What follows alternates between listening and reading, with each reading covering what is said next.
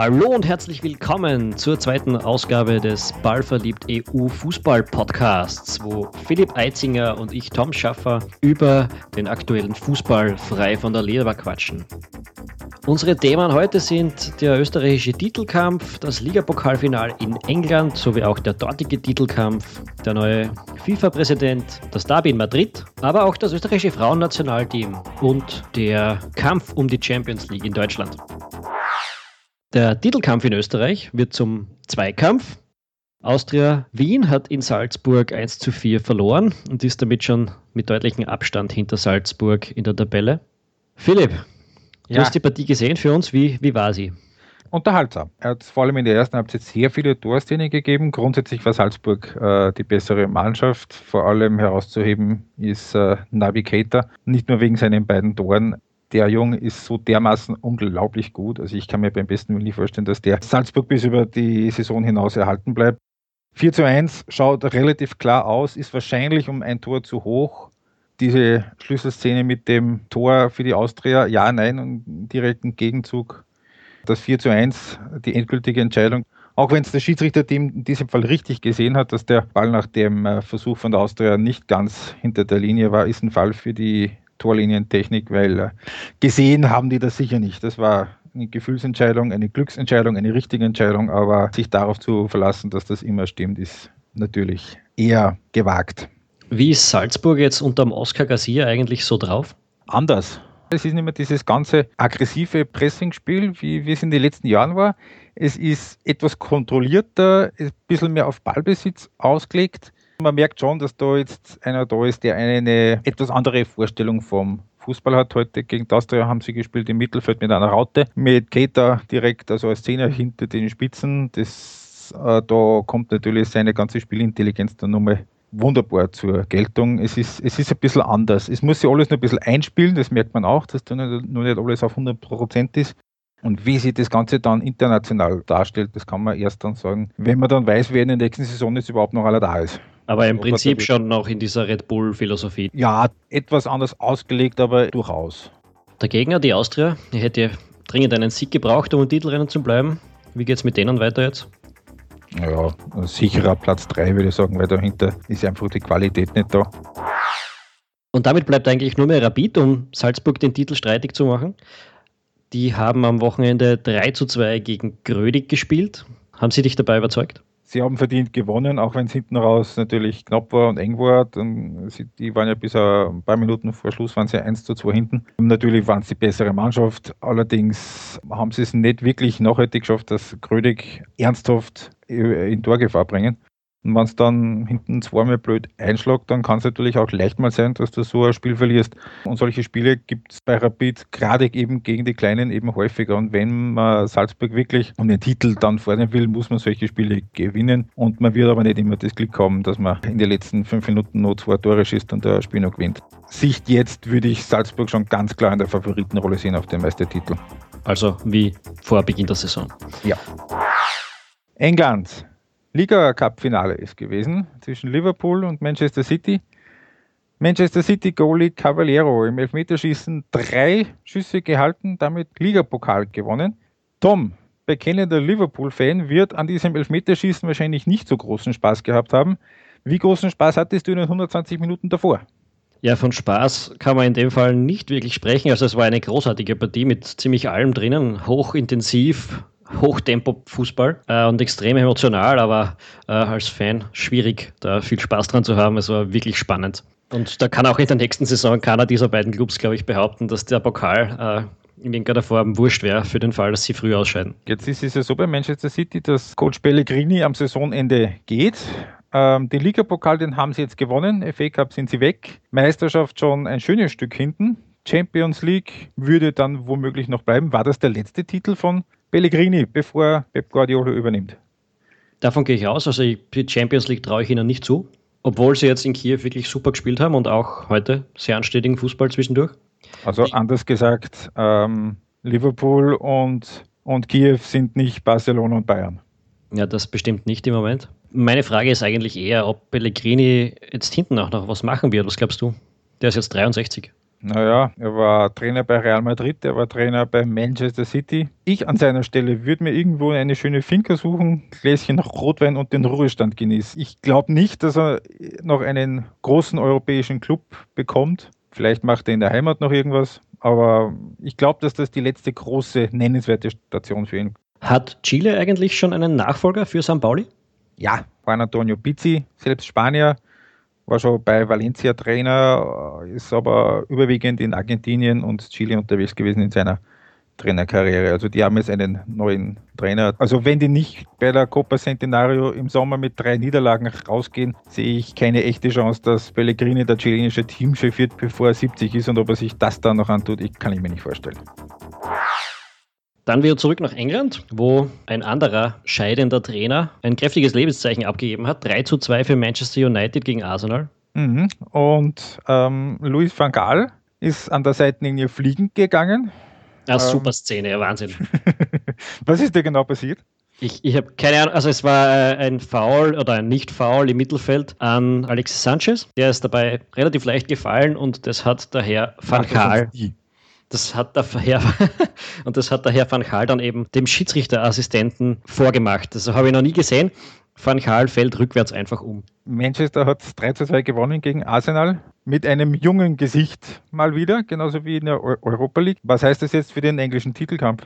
Dass der Meister am Schluss auf jeden Fall eine Sensation in einer gewissen Weise sein wird. Warum? Weil Leicester City wäre sowieso eine Sensation. Die sind jetzt zwei Punkte vor Tottenham, die als sechstgrößter Club im Land auch schon eine gewisse Sensation wären als Meister. Dahinter Arsenal, der viertfinanzkräftigste Club. Und seit und schon sehr Punkte vielen Jahren nicht mehr Meister. Schon seit sehr vielen Jahren nicht mehr Meister und außerdem mittlerweile schon fünf Punkte hinten. Und dann ist es mittlerweile ja so, dass Manchester City zwar der große Favorit sein sollte, aber eben auch schon so weit hinten ist, dass man auch von einer Sensation sprechen könnte, wenn es das jetzt noch bringt. Sechs Verlustpunkte sind es. Sie haben das eine Spiel noch gut, das in der Premier League wegen des Liga Cup Finales jetzt ausgefallen ist. Das wird auf jeden Fall noch eine lustige Schlussphase. Wird es auf jeden Fall. Ich würde momentan wahrscheinlich Tottenham als Favorit sehen fürs Titelrennen. Ja, ich auch. Lege ich mich jetzt mal fest, nach dem 27. Spieltag, Tottenham schaut sehr gut aus. Und in England war außerdem noch der Doppelpack von Marco Arnautovic, der Stoke zum 2 zu 1 gegen Aston Villa verholfen hat. In Spanien hat Real Madrid letzte Woche die Titelchancen vermutlich eingebüßt mit einem 1:1 gegen Malaga. Dieses Wochenende 0 zu 1 Niederlage im Stadtderby gegen Atletico. Tom, ich habe das Spiel nicht sehen können, weil ich geholfen habe, einen Gartenzaun einzubetonieren. Also Ebi Atletico. okay. ja, es war eine typische Partie zwischen diesen beiden Mannschaften in den letzten Jahren. Atletico in der Defensive wirklich sehr wenig daran interessiert, schönen Fußball zu zeigen. Und Real, die haben ja jetzt eigentlich schon seit April 2013 in der Liga nicht mehr gewonnen gegen Atletico. 2013? Das heißt, das sind wie viele Trainer? Vier? Das war April 2013, das waren vier Trainer mit vier Trainer. Mourinho, Ancelotti. Benitez und jetzt Sidan. Ist da überhaupt dann die Frage fair, ob das an Sidan gelegen haben könnte? Das ist eine faire Frage, natürlich, aber eben die Pandits im internationalen Fernsehen haben auch gesagt, dass Sidan da jetzt outcoached wurde von Simeone, aber würde ich nicht so sehen. Also es war eine sehr typische Atletico-Partie, die einfach unheimlich dicht gehalten haben. Real hat, glaube ich, keine zwei, drei Chancen gehabt. Und im Gegenzug haben die einen Antoine Griezmann, der eine Wahnsinnspartie gespielt hat. Und ich weiß nicht, wie lange der noch bei Atletico sein wird. Also äh, wirklich Spitzenkicker. Das heißt, in Spanien ist jetzt so dass Atletico vier Punkte Vorsprung hat auf Real Madrid. Der Rückstand auf Barcelona, die haben gegen Sevilla gewonnen, ist jetzt auch schon acht Punkte. Bleib, bleiben wir dabei, das ist finito, oder? Ja, also das war letzte Woche klar, es ist auch diese Woche noch klar. Das, der Meistertitel ist in Barcelona. Deutschland, die Begegnung des Wochenendes war Mainz gegen Bayer Leverkusen und hat 3 zu 1 für die Karnevalsstädter geendet. Tatsache. Tatsache. Philipp, äh, wird der Julian Baumgartlinger Mainz dann auch in die Champions League führen als Kapitän?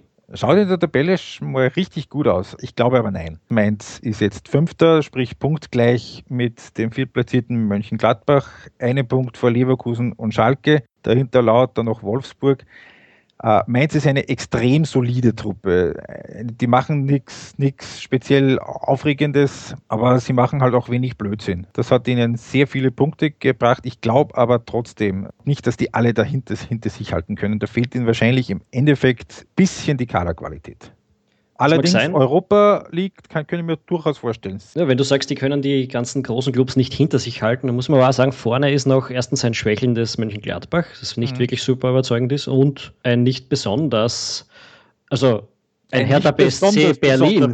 Hertha BSC. Ja, mit dem er ja grundsätzlich auch nicht rechnen konnte, dass die da oben stehen. Ja, und vor allem auch nicht damit rechnen konnte, dass die so lange da oben bleiben, weil äh, schöner, aufregender Fußball ist es nicht was Hertha BSC zeigt. Wir haben jetzt am Wochenende das erste Mal im Jahr, Jahr 2016 gewonnen. Ein 1 zu 0 Schützenfest gegen den ersten FC Köln. Ja, sehr solide, ich, aber auch hier gilt, also ich glaube nicht, dass die das da oben halten können. Dann ganz neu in dieser vergangenen Woche ist uns auch ein FIFA-Präsident beschert worden. Gianni Infantino. Philipp, Thomas Kistner hat in der SZ gesagt, das ist Blatter Light. Also kein wirklicher Neuanfang, oder?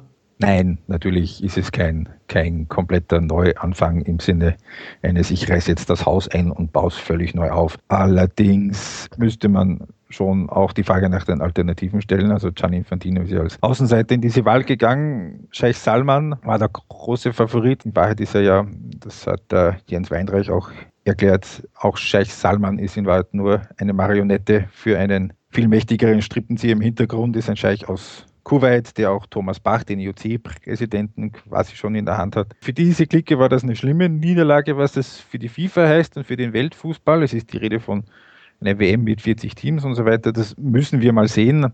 Grundsätzlich gehe ich aber schon davon aus, dass so ziemlich alles besser ist als Blatter. Wie siehst du das? Ja, ist nach den letzten Jahren wirklich schwer zu leugnen. Eine WM mit 40 Teams hätte ich für einen schweren Fehler gehalten. Ich habe mir das mal überlegt, welche Teams da jetzt irgendwo noch dazukommen sollen und da ist ja, keine Qualität das mehr. Das wäre jetzt für mich weniger das Problem, aber why would you fix what ain't broken? Also das ist die schöne, richtige Größe. Es gibt einen geradlinigen Modus, wo du, wo du nicht sinnlos mit und kompliziert mit Gruppen Dritten herumdaddeln musst. Müssen wir schauen, ob das dann auch wirklich durchgeht. Wenn, dann wäre es auch frühestens für 2026 Zukunftsmusik.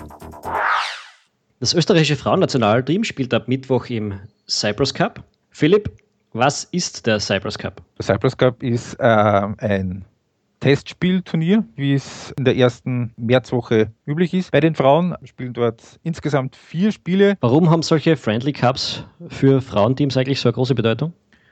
Ist eine gute Frage offen gestanden. Kann ich da nicht wirklich beantworten. Ist, würde ich sagen, aus meinem Gefühl, aus, dem, aus der Tradition heraus, die ersten von diesen Turnieren sind so vor 20, 25 Jahren entstanden, wo es nicht die Gelegenheit gegeben hat und nicht die vielen Turniere, dass man auf die wenigen damals wirklich konkurrenzfähigen Teams, dass die gegeneinander testen konnten. Ich gehe davon aus, dass sich das einfach dann entwickelt hat und mit der größeren Zahl an äh, ernstzunehmenden Teams jetzt auch die Zahl der Turniere dann größer wird. Und jetzt für Österreich im Speziellen, worum geht es also für die Dahlhammer-Gruppe? Es geht darum, dass man gegen Teams, die sehr destruktiv spielen, sich konsequenter Torchancen erarbeitet, weil ÖFB-Frauen mit ihrer Spielanlage, das auf extremem Pressing, auf extremem aggressivem Anlaufen basiert, gegen starke Teams schauen sie eigentlich immer gut aus, aber gegen die Schwächeren, wo sie dann 80 Prozent Ballbesitz haben, da tun sie sich schwer. Und genau gegen solche Gegner wird es in Zypern gehen. Wer sich näher dafür interessiert, was die österreichischen Frauen in Zypern erreichen wollen, kann sich ja den Artikel anschauen, den Philipp in ausführlicher Form für Ballverliebt EU geschrieben hat. Und damit hätten wir dieses Wochenende auch schon wieder abgehandelt. Wir haben eine englische Woche vor uns mit Partien unter der Woche zwischen Sturm und Salzburg, zwischen Manchester City und Liverpool erneut. Und dann am kommenden Wochenende haben wir einen Kracher in Nordlondon. Tottenham und Arsenal matchen sich's aus. Da geht es dann wirklich schon ans Eingemachte um Titelrennen. Und in Deutschland könnte Dortmund vielleicht Bayern noch einmal nahe kommen mit einem Sieg im direkten Duell. Damit haben wir auch nächste Woche wieder genug zu besprechen. Für Feedback und Kommentare benutzt wie immer die Kommentarplattform auf ballverliebt.eu. Danke fürs Zuhören und Servus. Tchau!